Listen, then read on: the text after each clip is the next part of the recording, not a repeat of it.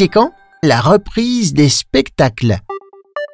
Salut à tous Depuis de nombreuses semaines, le monde de la culture est chamboulé par la crise du Covid-19. Ce mois-ci, certains spectacles commencent à reprendre. À ce sujet, Arthur, 8 ans, nous a posé une question. Un jour d'actu Moi j'adore aller au théâtre. Quand est-ce que je vais pouvoir y retourner? Bonne nouvelle Arthur, c'est déjà possible. Les théâtres, comme les salles de spectacle et de concert, ont le droit de rouvrir partout en France. Pour en savoir plus, j'ai téléphoné à François Poutier. Il est professeur à l'université Bordeaux-Montaigne et spécialiste de la culture. Il m'a dit que pour aller au théâtre ou au concert, les spectateurs, grands et petits, doivent suivre des consignes de sécurité.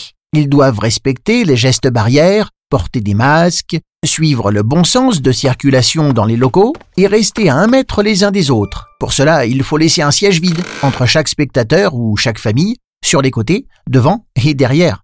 Il y aura donc beaucoup moins de spectateurs que d'habitude. Des théâtres et des salles de spectacle ont déjà pu reprendre leur activité. D'autres vont rouvrir cet été à la rentrée, ou plus tard pour certaines grandes salles de concert. Concernant les festivals de l'été, la plupart sont annulés.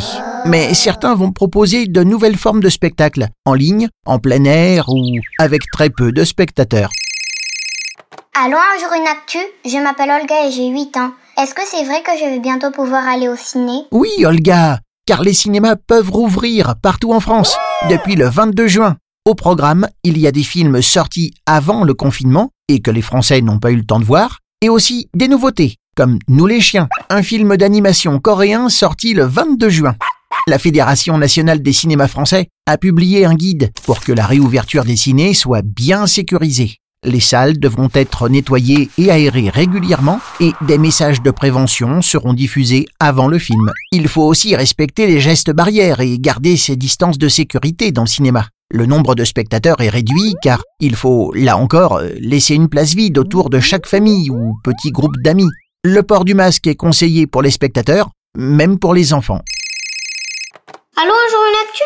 Je suis Chloé et j'ai 7 ans. Moi, je veux savoir si je peux aller au musée ce week-end. Ça dépend, Chloé. Les musées et les monuments peuvent rouvrir en France depuis le 2 juin. Mais ils doivent s'assurer que les visiteurs respectent les gestes barrières, les distances de sécurité, le sens de circulation et qu'ils portent des masques. François Poutier, notre expert de la culture, m'a expliqué que certains musées avaient besoin de temps pour s'organiser.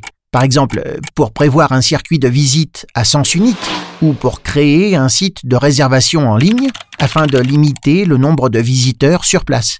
Par exemple, les châteaux de Versailles et de Chambord, la Cité de l'Espace à Toulouse, le musée des Confluences à Lyon accueillent déjà du public. Mais à Paris, il faudra attendre début juillet pour visiter le Louvre, le Centre Pompidou ou le Grand Palais.